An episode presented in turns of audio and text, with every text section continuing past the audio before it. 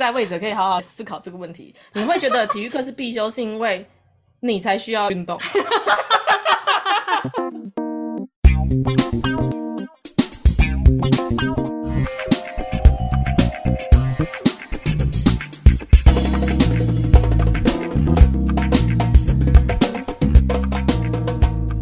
欢迎收听布鲁芒爹，我是秀珍菇，我是小贝儿。我觉得我们每一集都要先讲一下我们的大名，真假的？你最近受到什么刺激吗？嗯，就是听到大家的那个开头都很有组织感哦。那个谁，我就不说了。好啦，对啊，你听到这边，好啦，来欢迎收听哈布鲁芒爹本集节目哦，由小贝儿与秀珍菇主持。布鲁芒爹就是 Blue Monday 啊，这你懂吧？不要凶听众，没有啦，我在凶我自己。好啦，我们今天要聊那个谁最后悔当初选的科系？我，你有后悔吗？我其实还好哎。对啊，我觉得你你 OK 耶，你现在还是有用到啊。对啊，我就是觉得其实还 OK。这个我们等下就要来讲一下我个人的观点。好，今天主要是要讲说哦，今天小贝儿在网络上面看到一个那些讨厌的工作上的凡事都去死的 Cheers 杂志哈，它有一篇报道叫做针对美国大学毕业生做的调查。那这篇报道是在二零二三年三月十四号在 Cheers 跟天下的这个网站上面披露的。嗯，然后里面其实他有讲讲一个很简单的霸图，就是来总结一下他这个研究。他这个调查就是去针对一些毕业生，然后去问他，如果时光重来。你会选择同样的主修科目吗？嗯哼，然后它有两个统计，就是前十名会选同样主修科目的十个科系，以及会选别的主修科目的十个科系。它是以这个比例的高低的，就是说这个前十哦，就读这个科系的人，大部分都会继续选择同样的主修，以及就读这个科系的人，大部分都会选择呃想要换别的主修科目这样子。嗯哼，虽然这只是个美国的一个研究，但我觉得我们多少还是可以拿来作为台湾现在呃社会环境的一个借鉴。对，然后他有提到一个，就是他们研究出来的结果，就是他们发现会后悔去念这个科系，后悔当初选这个科系的原因，其实跟他现在目前职场上的薪水是有相关的。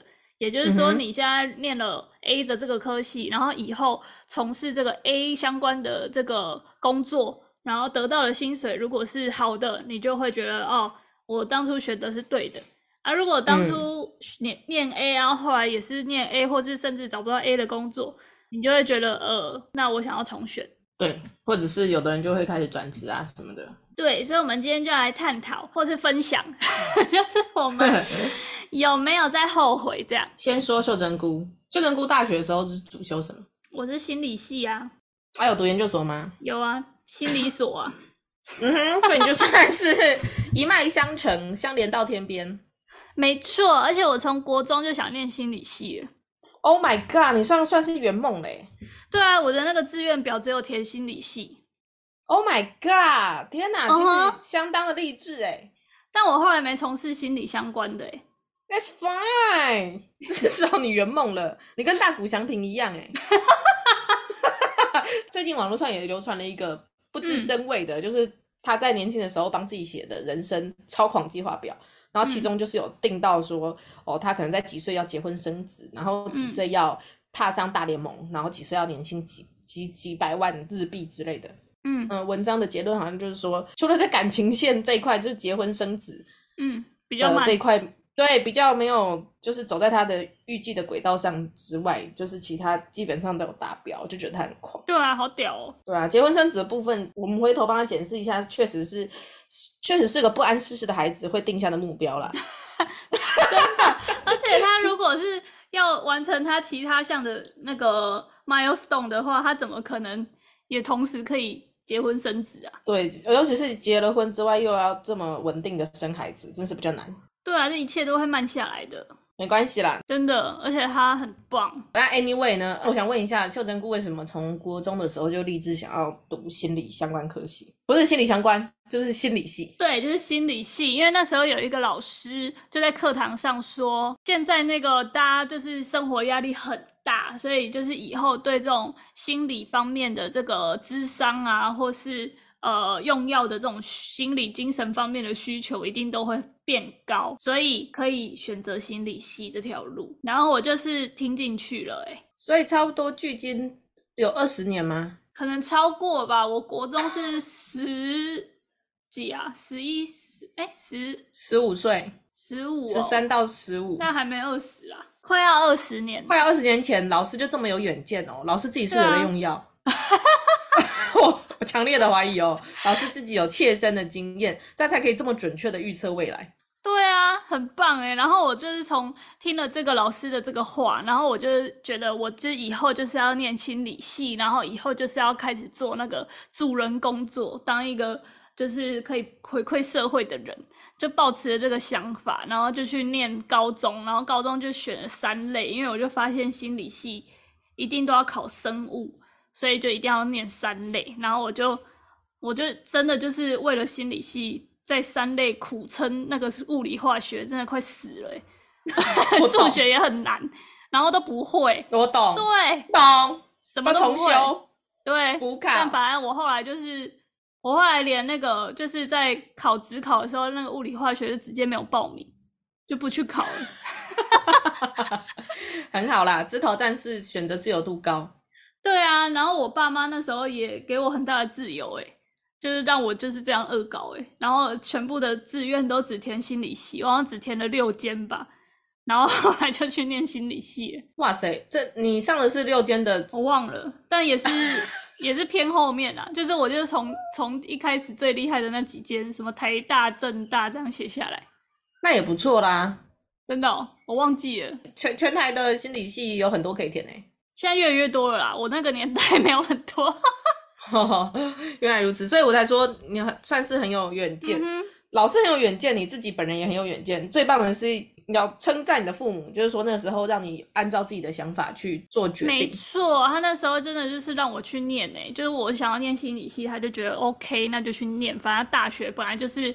最后有没有就这个这条行业的路，就是再说。反正大学就是先去找一个喜欢的科系念四年，这样。天哪，你爸妈很赞哎，有缺女儿吗？嗯、对，就是这么赞，所以我就去心理系念了四年，但后来就没有当心理师，这是另外一个故事。但是我想要就这个主题来回复，就是我觉得我完全不不不不后悔我有念心理系。嗯哼，对，而且我曾经还很后悔自己没有去走心理师这条路，在我工作大概四五年的那时候，超迷惘的时候，嗯，就在那边想说到底要不要回去考心理师这样，嗯，但就是碍于那个，因为心理师就是一定要念研究所，然后你可能要念完一个研究所，它不是那种一般的一年两年就可以念完，因为心理系都是有一一个实习的学分。它实习可能就是一整年，所以你念完两年的学分，然后去实习一年，然后再一年写论文，就可能要再花个四年，嗯，都没有收入。然后我就觉得，我那时候已经工作了四五年了嘛，然后要回头再去当一个全职的学生，完全没收入，对，完全没收入的人，我觉得有点压力大。嗯，但其实我也，其实老实讲也不会有压力啊，因为我其实也不缺钱，现在也还没有。也还没有买房子啊，也还没有生小孩啊，什么其实就养活自己的话，其实没什么问题。但就是那时候就是有个放不下的坎，然后慢慢的好像就就忘记这个梦想了。但我其实我觉得也还好啦，因为当心理师说实在话是一个很很需要强大又持久的心理能量。认真说起来，我觉得当心理师这种助人工作的，包括含社工这种，他们上辈子都是菩萨。嗯我觉得一定是啊，而且我后来就一直安慰自己说，因为我就是有一个很好的心理师朋友吧，你也知道，嗯、之前也有那个来上过节目，嗯，然后也有几个很好的同学，现在就慢慢在心理师的这条路上都越越来越蓬勃发展，都是有自己出来开业。然后我就觉得，我就是身边已经有那么多资源了。那如果我要当一个助人工作者的话，我就是就我身边触碰到、触碰得到的这些人，他们有需求，我可以给一个很好的转介管道。嗯，这样也算是助人。是，你是没什么。对啊，你现在在路布努芒爹已经升到七级浮屠了。烂爆了！我每个礼拜一早上七点固定在这里拯救大家的心情，不用谢，没关系。真的，所以我后来就这样转念，而且因为心理师真的就如同你讲的，他就是要承受很多很多很不能不能轻易改变的事啊。因为有时候你看到有些是那种很结构性的问题啊，就是他的。嗯一个小孩的环境啊，或是他的什么父母啊，什么、嗯、你又没有办法很深的去介入，那你就很无力，不是一时半刻改得了的。更多的是你明明看到却无能为力，然后你还要在这种无能为力的氛围底下试图做点什么，但是你又要一直忍受那个其实做什么都没有办法改变的挫折。我觉得这个才是最摧毁人家心智的。没错，所以我后来就是觉得这样也好了，就是我现在就现也慢慢在那个。呃，这个金融业 是找到了一些我可以做的事情，也是很好，也还没有蓬勃啦，稳定安逸的发展。我们等皮哥跟我们一起飞。哦，可以，皮哥带我们飞，带我们飞，对，等着。小贝尔很快就要加入金融业的行业，赞，一起来，嘿，一起飞。那那我讲完我的，那我想问你，你那你呢？我记得你那时候好像有转系。就是你本来是劳工系，对然后高二不是 大二的时候转去传播系。对，好，我来告诉大家，小贝尔一路上、嗯、求学路上的曲曲折折。小贝尔在高中的时候呢，嗯、读的是那个地区的第一志愿，然后那个时候我们就会、嗯、小小的心灵就会以为，哦，好像读第一志愿之后就代表成功了，嗯、殊不知这只是人生苦海的。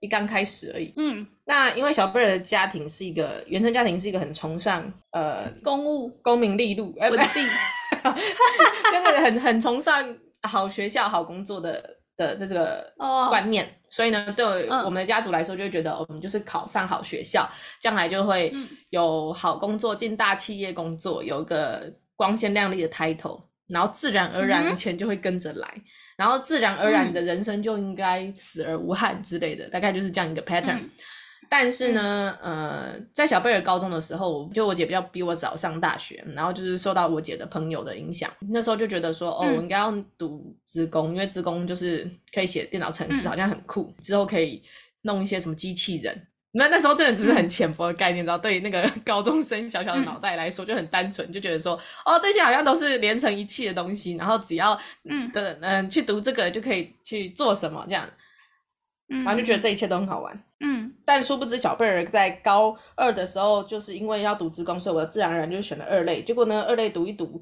大概在高二下的时候就发现我也是物理化学完全的不行，嗯，但数学其实还可以。也没有说还可以啦，嗯、就是说至少没有像物理化学那么的绝望。但是那个当下呢，嗯、小贝尔的老母就觉得说，你这个你再这样下去，你高中都毕不了业。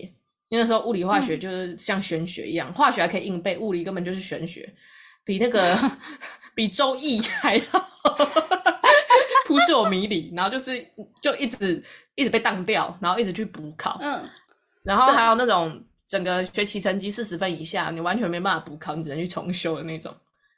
嗯，然后才有一度还想说，嗯，怎么办？我高中还是说高中拿个肄业证书就算了，我这个学分就不要去补了。高中肄业听好像还好，反正我怎么样都是会考大学啊，只要大学有毕业证书就好了吧？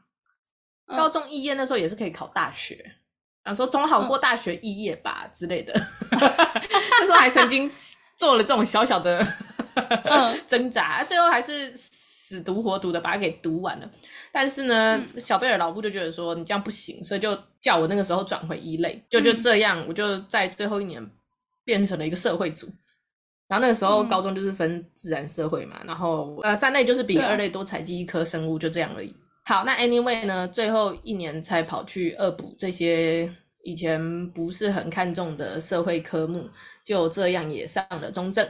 那嗯，上了中正之后，其实就因为那个时候也算是很迷惘，然后家里面的人呢，就没有像秀珍过的家长一样，就是给我太多选择自由。我还记得我在填大学志愿的那一天，跟我妈奋战到晚上两点，她要我去读会计科系，啊，她觉得说读这个就是我姐是读气管，然后我读会计，那出来之后我们姐妹花就是一组，I know，就是。我们就是财财务金融组的之类的，对，可能觉得说这样子很保障，这样就他的那个思维。嗯，但殊不知，嗯、他就是可能不是太了解他的第二个女儿。嗯，当时还没有非常认识认识自己，但我非常清楚知道，我如果读会计才是真的会在真的去自杀。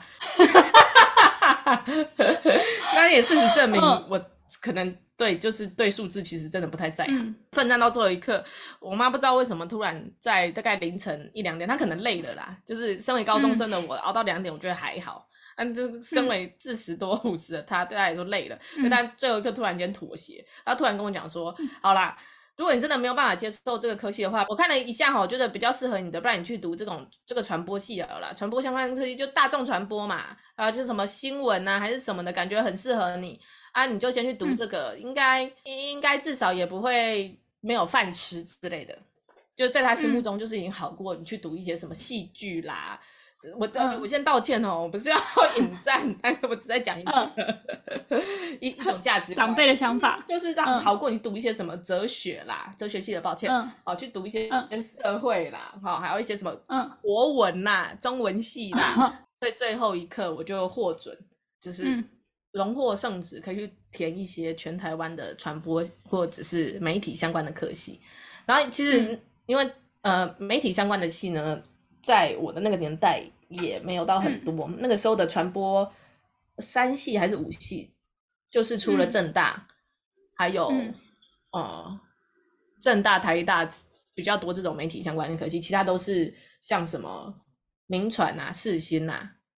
嗯，就是这种很老牌，但是在这个领域耕耘很久的私校。但是我妈不让我读私立大学，嗯、因为学历很贵。嗯，所以我最后能够填的就是那些。嗯、然后最后就是在，然后呃那个时候我妈又帮我限缩了必须要读的大学。嗯，所以她那时候就是填填填填填填填到中正的时候，她就觉得中正就是林州骂的底线。真的哦，你要是 没有上中正，你后面的嗯，你就算。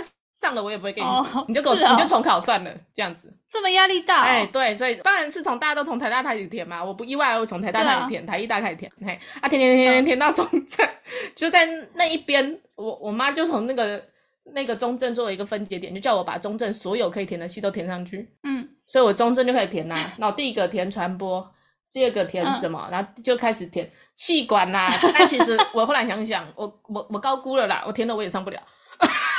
对，啊，但是其他什么什么饭房啦、哲学啦、嗯、什么劳工啊，然后还有一些什么，嗯、反正我真的忘记了。中正对不起，但是我那时候把我所有中正可以填的通通填上去。嗯，然后榜单揭露的那一天，我就像开彩蛋一样，嗯、打开，您录取的是国立中正大学劳工关系学系。嗯哼，啊、看了之后想了五秒，我填这所吗？等等等等，然后我就立刻把用滑鼠右键吼选取劳工关系学系这六个字，然后放到 Google 上搜寻。哦，这个系在做什么的？就这样决定了我荒谬的大学的第一年。真的哎，像不知道在干什么没关系，我们那个迎新先参加下去，可以先感受一下我们劳工系学长姐热情温温暖又开朗活泼的这个系风。嗯哼，然后进去之后又迷惘了一整年之后，就决定啊，我还是要转到传播系。嗯，因为劳工系的，我记得上学期就选修的一些政治学、民法、嗯、社会学，但我永远记得我在社会学的课堂上就是睡到口水都流下来这样。然后有一天下课，我就在我们那个阶梯教室，就是抱着课本昏昏沉沉的走出教室，嗯、然后在心里面觉得说，我不能不能再这样下去了。嗯，这样再这样下去，我这四年都会睡不好。所以就开始去上课睡太多，难怪以前在宿舍都不睡，因为早上睡。因为早上都睡很饱，我们都在一些二五八教室啊，还是什么 R 三一零 那个，你知道，转上去劳工系那一层，都还蛮好睡的啦。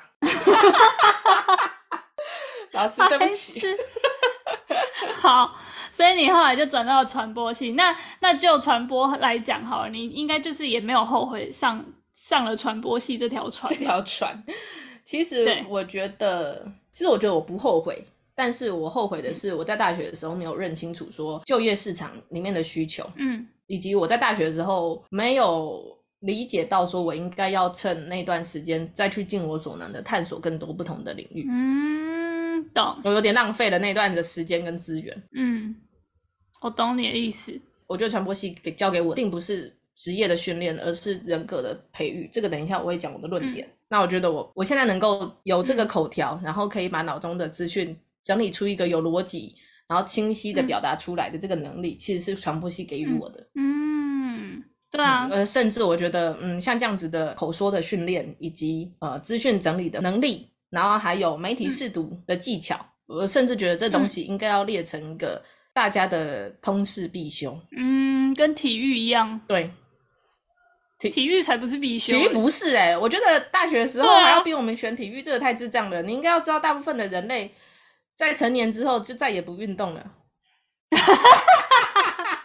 啊，这种东西并不是你规定他会动，因为每个你你叫你叫健康的二十二岁以前的人去运动，冲他小，你应该要 应。政府应该要立法规定，现在三十五岁以上的人类每个礼拜播两个小时去运动吧。嗯、你应该要发这种对啊运动补助吧。对啊、你叫青春正盛，什么都不做，躺一个礼拜，肌肉也不会消退的大学生 运动，开什么玩笑？我每天光是活在这个世界上，我身体上的细胞就不知道比那些。现现在三十岁的我去运动房消耗一个小时，所燃烧的热量还要多更多。真的，大学生最不缺的就是运动了，好吗？真的，不用动都很瘦。拜托，你就算不不叫他们去上体育课，他们平常在宿舍也都在做一些多人，不是不是，就是在做一些快乐的运动。开什么玩笑？社团社团社团运动量也很高啊，那办个什么之夜还是什么什么系上的什么，一直爆肝。对，还有那个迎新。还是圣诞晚会，哎、嗯，谁、啊、不是一天到晚扛着东西在校园里面跑来跑去？真的、啊，器材组的，你确定我真的有缺运动吗？我们练那个什么香火舞，还有那种火舞，啊，拿东西危险呢？对啊，啊又危险，那东西拿东西这边挥来挥去，汗如雨下。那晚上学长替学妹买宵夜，嗯、啊学姐到那个宿舍门口找学弟。啊！大家 牵手牵手在中正校园逛了一整晚，谈情说爱。嗯、拜托，那运动量都比你那个 一个礼拜两小时那个什么体育课还要高很多，好不好？又快乐，真的，真的是不用再必修体育了。对，我诚挚的呼吁各位，就是 在位者可以好好思考这个问题。你会觉得体育课是必修，是因为你才需要运动。你本来就应该要做的事情，哎，不要规定一些你本人也做不到的事情。我要笑死！好啦，好啦，再回到今天的看到这个报道的主题哈，嗯，调查的过程中会发现说，其实呢，嗯、呃，毕业之后你对于你以前所做的决定到底满不满意呢？其实相当程度是取决于你现在你在这个职业领域里面，你的薪水是不是符合你预期嘛？以及你可能之后的职业发展是不是你觉得可以接受的？没错，我觉得这个其实是很很合理啊，嗯，超合理，很有逻辑。就出社会之后，其实追求的真的就是一个生活的安稳。嗯哼，那最直接反应就是你的薪水多寡。对啊，那你至于你工作的快不快乐，这其实也也是跟薪水是伯仲之间，但有时候薪水才是最现实的那个。就算你不快乐，但如果可以活下去，很多人还是会宁愿忍受着不快乐而去屈就于那份薪水。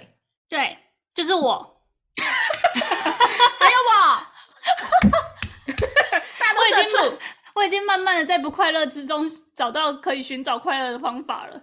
我们尽量尝试往薪水好又快乐的地方靠拢，好不好？这个光谱上面，嗯、让我们一起努力，各位社畜，让我们有一天布鲁盲爹可以变成黑皮盲爹，好不好？黑皮盲爹哦，对 对，黑皮盲爹黑皮 all the time。OK，好，哎、欸，所以你刚刚讲的像传播这个系啊，像因为我那个 Cheers 杂志，它它统计出来那个传播系其实也有在这个后悔的榜单上面。哎、欸，没错，来我们来看一下哈，他的 我们公布一下，呃，基本上对于自己的当初科系选择是满意的呢、嗯、的主要是多少？十大吗？二四六八，对，十大分别是资讯工程、嗯、犯罪学、工程。嗯护理、卫生、企业企业管理、财务、心理学、土木工程，嗯、或者说营造相关，嗯、然后人资管理。不过我们必须先讲一下哈，因为这个研究的来源是美国啦，对啊，我觉得台湾的心理系没有那么多人会这么满意诶。嗯，对，多少也跟当地的民情跟法规有一些影响。没错，比较不满意的话，就是说他觉得他会选择别的主修科目，分别前十名是新闻、嗯、社会、博雅及通识教育。诶，有有这个，这我看不懂诶，这不知道在学什么的。嗯，知道的听众可以跟我们解答一下，什么叫博雅及通识教育？嗯，是专门有人在学通识教育怎么教吗？还是怎么样？哎、欸，我知道博雅教育是什么，又称又称为文理教育、人文教育、通才教育、全人教育，应该就是可以把它想成教育系吧？可能就是教与被教间都在后悔吧。然后再还有什么政治学、生物学、英语文学？OK，英语文学对于美国人来说，差不多就等于中文系啦。OK，嗯哦，哎，博雅教育在概念上与通识教育类似，但若细分的差异，细分其中的差异，博雅教育在对于职业或实用教育而言，是在培育一个统一的人格；那通识教育是在传达统一的知识。合起来就是统一的全人，是这样的意思吗？哦、品他要传达那个吧，品性哦，要把他的品性弄得很好，嗯、然后又要有普及的知识，这听起来超广泛的哎。就是你是又是一个基础工具都具备的好性格的人，就是道德与生活吧，就是一个很好用的基础工具人。这个真的是我，我真的会没有想到，这个也是一个戏耶。I know，知道的呃布鲁斯们可以在 IG 跟我们做一下，一下，嗯，分享一下。好，但是 anyway，我必须要提一下哈，我其实我们大概看一下左边跟右边哈，左边是满意，右边是不满意。满意的部分其实大部分都是跟工程有关，不然就是跟营造有关。嗯、不管你的工程是在 computer 上面呢，还是在现实的土木上面。嗯，但有气管跟财务诶。对啊，有财务，就是老实说，就是比较可以赚钱的领域。对啊，大财团。对，就是任何可以滋长资资本主义行为的科系，嗯、基本上就会是一个心情好的科系。那基本上呢，就会让你觉得当初做的决定还算蛮 OK 的，因为你现在可能过得还不错。嗯、对，而且左边有那个心理系，然后这个其实我们那时候在听那个美国在。对于心理相关的职业人员的那种尊重以及薪资，其实都远比台湾高很多很多很多。就是他们已经走在很接受这个社会就是有精神疾病的这个普及的这个知识里面。嗯。但台湾就是大部分老一辈的啊，有有有时候我们这辈也是都对于那种什么忧郁症那种都超排斥的。嗯，可以说我们还在进步的路上。对，可能是我的我的小孩的那一辈啊，就会更普及了。对，可能你小孩那一辈就会觉得说，哦，阿妈，你当初读心理系哦，嗯、哇，现在是一个前景很好，啊、很受人尊敬。你当时一定是薪水很高，对不对？没有，后来没有当心理师啊？为什么？阿曼怎么那么可怜？你要是当初当心理师，我们家现在是不是就住大豪宅了？对啊，阿嬷你怎么这样？回去重读。我就知道，不然你帮我读。嗯，没有啊，我要去读，我要去读气管。哦，好，我要做，我要做打打头给底下的狗。哦，那 这个阿妈就做过了，阿妈跟你讲了，不用做了。不好啦，不好啦，你阿妈做几世人啊？真的，做到死他还都不知道你有进来过。笑死！好，好了，那可是你看一下右边哦，其实大家会后悔的科系，呃，大部分其实是跟社会科学有相关的，就是你比较难直接联想到它在社会上有哪一个资本主义的作用，对对，有哪一 个可以赚钱的方法，就比较难连上。新闻、行销、政治这个都蛮好连的，可是它其实来讲，我觉得它应该就是当时。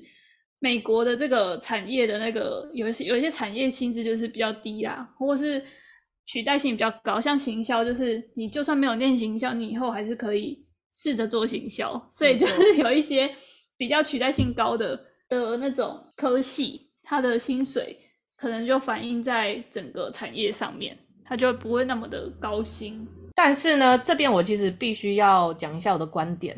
嗯，这边是还蛮感谢我们中正传播的教授们，就是我们的课堂讨论上呢，嗯、其实大部分的时间都是用一种讨论的方式在进行我们的课业。嗯，所以单向的那个知知识传输。哦，心理系，心理系都单向的。对，老师就是上课讲投影片，然后叫你回去读原文书，然后之后自进行纸笔考试。教学方式在传播系比较少。我们多的是我们在课堂上，老师其实会抛出一个大在问，然后我们就有点像是辩论社那样子，针对这个大灾问下去做讨论。然后呢，嗯、呃，随机点一些还没有睡着的同学起来发表我们 知识浅薄，但是仍然努力讲出些什么的意见。我觉得这训练超好的诶。嗯，我现在想起来是，就大家都应该要去念中正传播诶。那来，快来！我觉得这训练超重要，因为我在我在大学的时候啊。到研究所，然后到真的出社会，我才发现我缺的就是你的这种训练哎，因为我就发现我很难就是把自己想，呃，第一个是我很难有自己的想法，就是因为以从从以前到现在，我都是单方面的被输入，嗯，就是我很少会被问说你的看法是什么或是什么，我每次被问都是请问这个是什么，然后请写申论题这样。然后那个也都是一个标准答案，嗯，所以我就是很难有，就是不是标准答案的答案，就是我都会不知道我到底想什么，嗯，或是大家讲完，然后要有那种批判思考的时候，我完全没有。所以我研究所第一次发现我有这个问题的时候，是是在研究所，然后那时候我也还不知道要怎么办。然后到出社会之后，真的是被电到不行诶，因为你出社会之后完全没有标准答案啊。然后你每次都要有一个新的想法、新的提案，才可以去说服老板，你才会有亮点。然后我就发现我就是一个超没亮点的人。然后我那时候又当那个该死的 MA，然后每个人都超有亮点。然后我就在那时候才发现自己真的是差人家很多。然后就是你这种训练，我以前没有去修这种课。各位要当 MA 的朋友们哈，要不要先去中正传播上一些课？对，而且我之前就是有去。交换了半年嘛，我去欧洲交换半年，然后我就发现他们的各种课也都是这种形式，嗯，就是即使是一个什么很硬的什么课企业什么管理或是人资课程，他也是都一直狂带讨论，然后 case study，然后大家都要一直狂发表意见，然后他会点每每一次都会点各个同学起来讲，就是老师讲话频率超少的，也就是说我们那个教授。吃京都念慈庵的时间可能比心理系的 教授的时间的概少一点，一点对对，烧脑程度可能很多啦。而且你知道，传播系的教授就是要不断的忍受点起来这些学生们讲一些掰出来的言不及义的天真、天真 薄弱的一些论点，然后对啊，然后在这些空隙当中试图去鼓励你说啊。你这个同学这个观点讲得很不错，谢谢这位 A 同学帮我们带来不一样的想法。嗯、那 B 同学，你针对 A 同学的这个论点，是不是有什么想要反驳，或者是你有认同他的部分呢？对，真的就是从以前还脸皮还没有那么薄的时候，就开始训练你乱屁的能力。对，我觉得这超重要，这个真的是出社会之后超吃香的一个技能。我觉得是，其实你知道吗？我今天在看到这个报道的时候，其实我有时候会唏嘘一点。我记得我们以前在课堂上面一个议题，其实跟这个主题非常扣合。嗯。你觉得大学应该是一个职业训练所吗？嗯，当时的我在就学那个时候呢，其实就有不少人在吵说，哦，某些科系出来的就业心情比较好，嗯，有些科系读一读，但是你真的有需要这些吗？或者是说你读出来到底在干嘛？嗯。那最常被点名的可能就是一些数学系。数学系的朋友，哎、欸，没有数学系的出来可以去，可以去 NASA，可以去 Tesla。哦，是这样哦。呃，他们没讲而已，赚的很好。哦，哎、欸，好吧。来自于我们牛百强的分享，他说可以去当精算师，超赚，已经在南港买房了。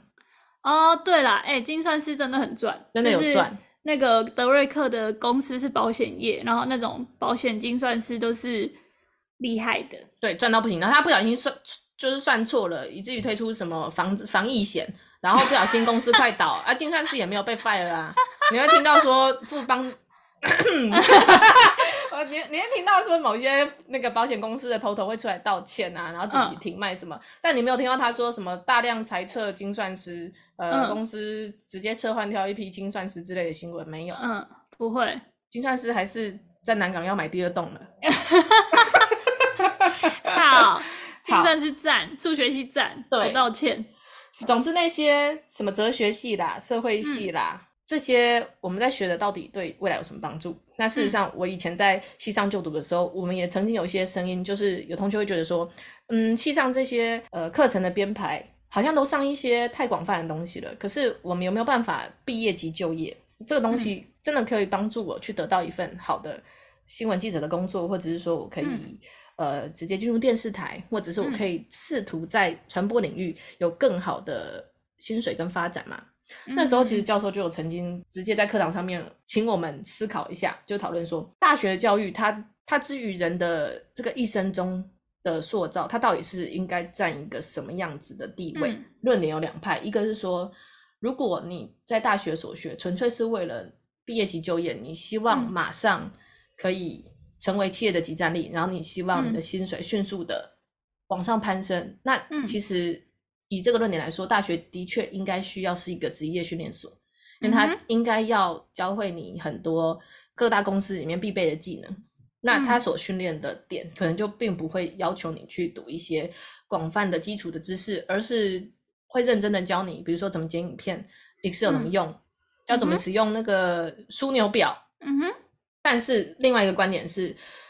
教授觉得，其实大学更多的应该是一个探索吧。对，呃，应该就像你刚才提到的，它其实应该是一个博雅教育。哦，对，他们的观点认为说，你人生中要去 fit 你就业所需要的能力，其实你有大把的时间，在离开了这个求学的环境之后，之后对，其实你的。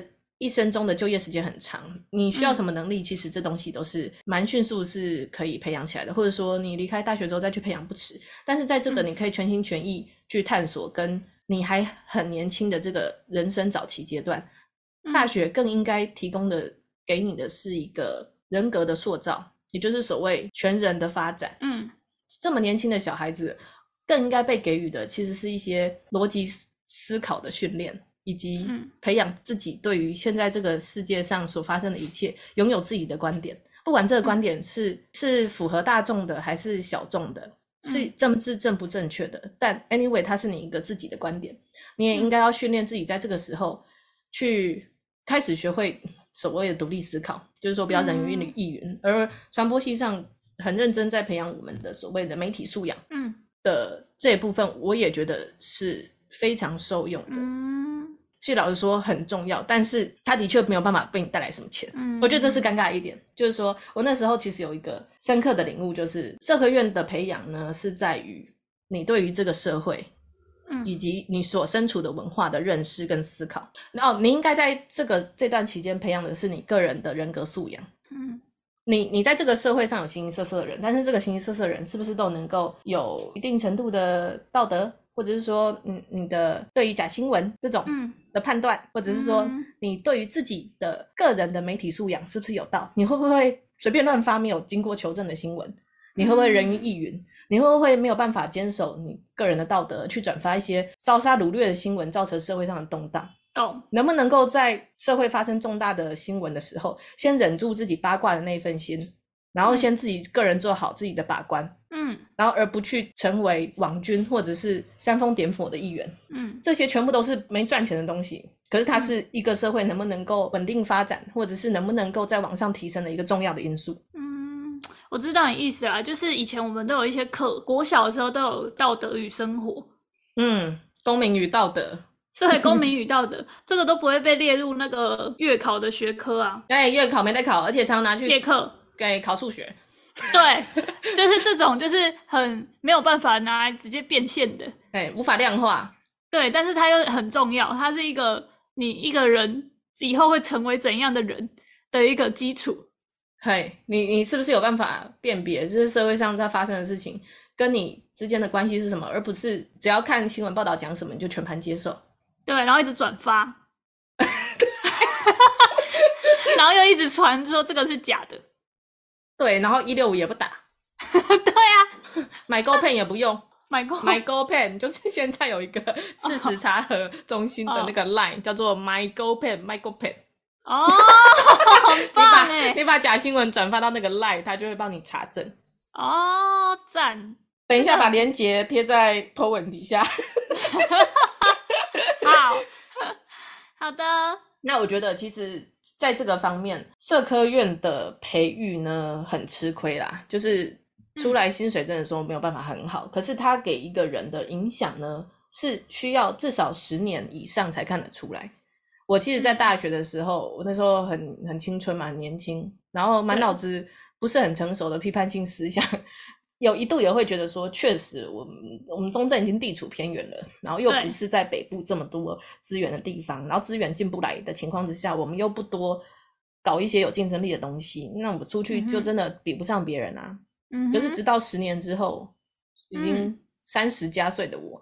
才突然间觉得拥有这些收集资讯、汇整出来，然后凡事都、嗯、凡事都可以习惯性的去汇整出自己的想法的这个能力，其实是十年前、嗯、培养出来的。对，也也不能说十年前的那一个瞬间就给了我，而是十年前告诉我我应该这样做之后，在这十年间每一件事情我都这样子打磨，然后十年之后才慢慢累积起来的。嗯哼，所以我的大学教育所教给我的其实是这样子一个软实力。我觉得很赞诶，因为我从一开始在跟你录音的时候，我就会觉得你讲话的口条非常的赞，就是跟一般人不一样，已经可以媲美我那些身边的 MA 了，就 比我更厉害的，现在在那个 TVBS 当主播，真的，真的，ET Today，哇塞！但我觉得你就是讲话很清楚啊，而且你就是在批判性这一段比我高很多诶，就是你可以比较知道这个，拿到枪就开枪。对，看到一个看到一个讯息的时候，你会比我更快的有自己的想法。会不会只是比较会抱怨而已？不是有时候你是称赞啊，那个不是抱怨。嗯，我现在就这个东西称赞你。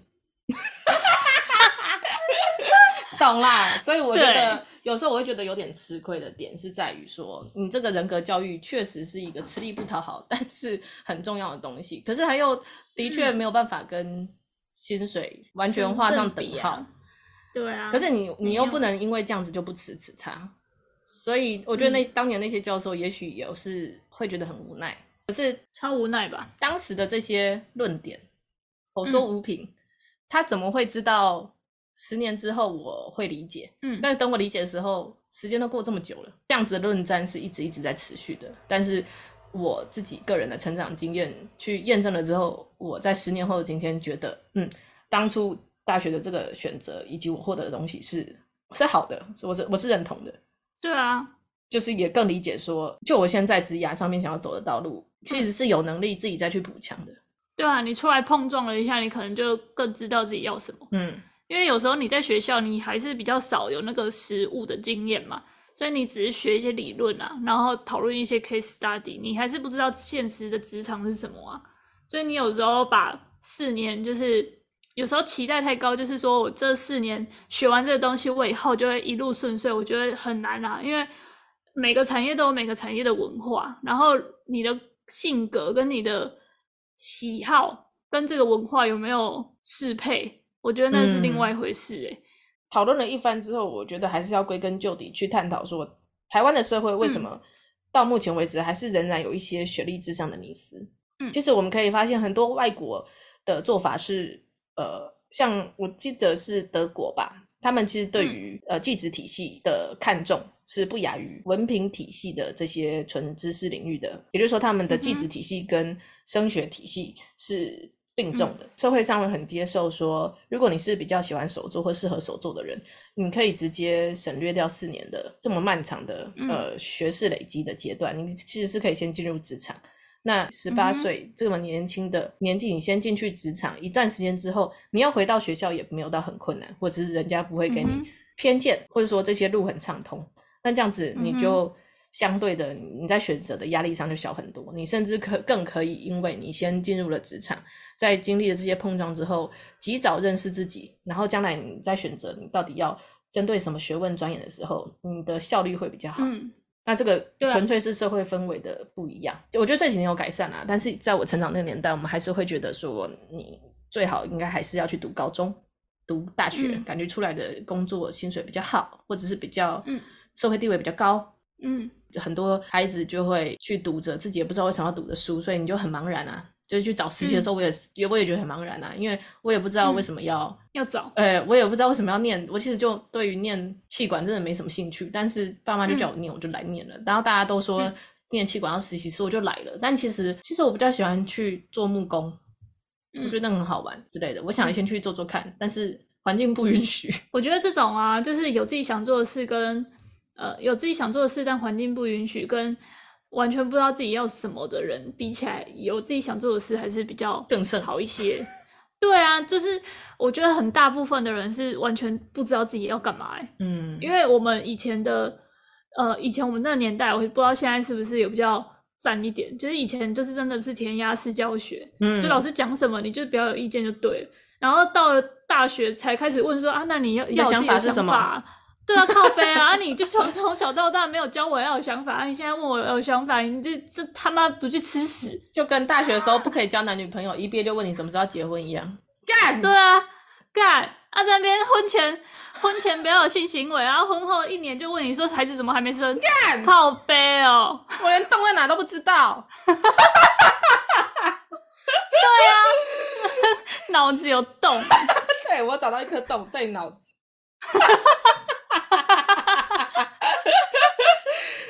真的好生气哦！所以啦，各各位各位新手爸爸们哈，在此呼吁一下，不要再那么限制多多了。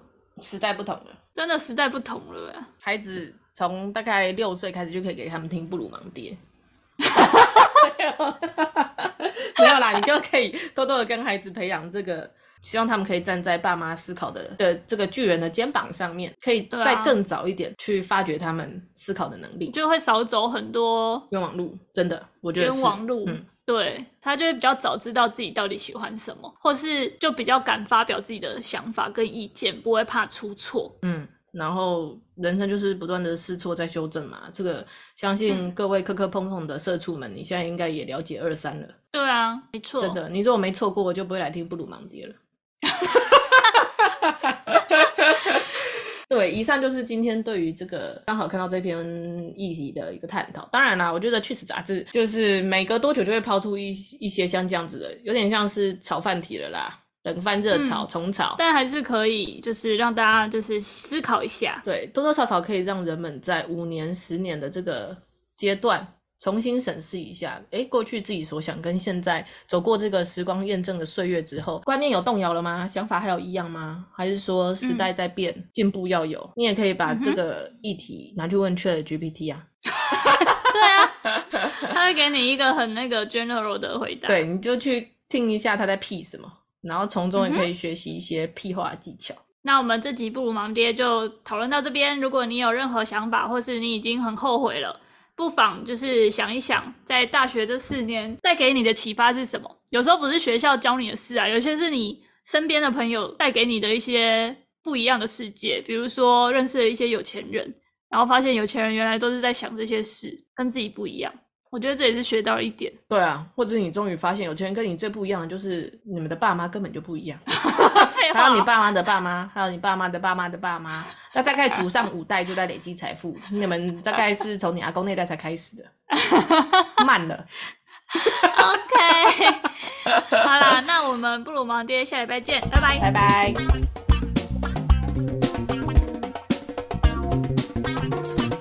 只是个补充说明，我刚刚想到会有需要讨论说大学是不是要成为一个职业进修班的的问题存在的系所呢？嗯，通常就是那些教授都是没有在职业业界待过的人哦。对，哎、啊，要成为职业进修班的一个前提，不就是你要知道业界要教什么吗？嗯哼，哎，可是教教授就是没有这个能力啊。哦，直接讲，哎、欸，这个前半部想要给教授听，结果讲到后半部突然觉得还是先、呃、先不要。真的，突然开始呛教授，好像没有办法发给教授，不好意思。他们有很努力在找异业合作，有啦有啦，他们都有请一些外聘教授，请一些业界的老师。对啊，没错啊。会存在这样状况的戏，那就是代表他教授跟业界之间的关系也没有很近。哦，教授本人就是也是专心在学术的研究上面比较多。嗯，嗯，了解。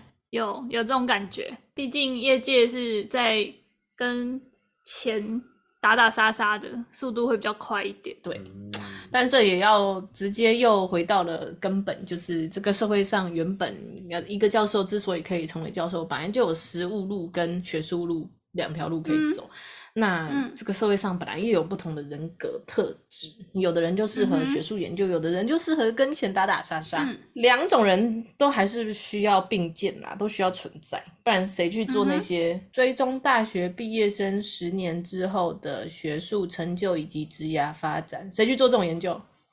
攻读生。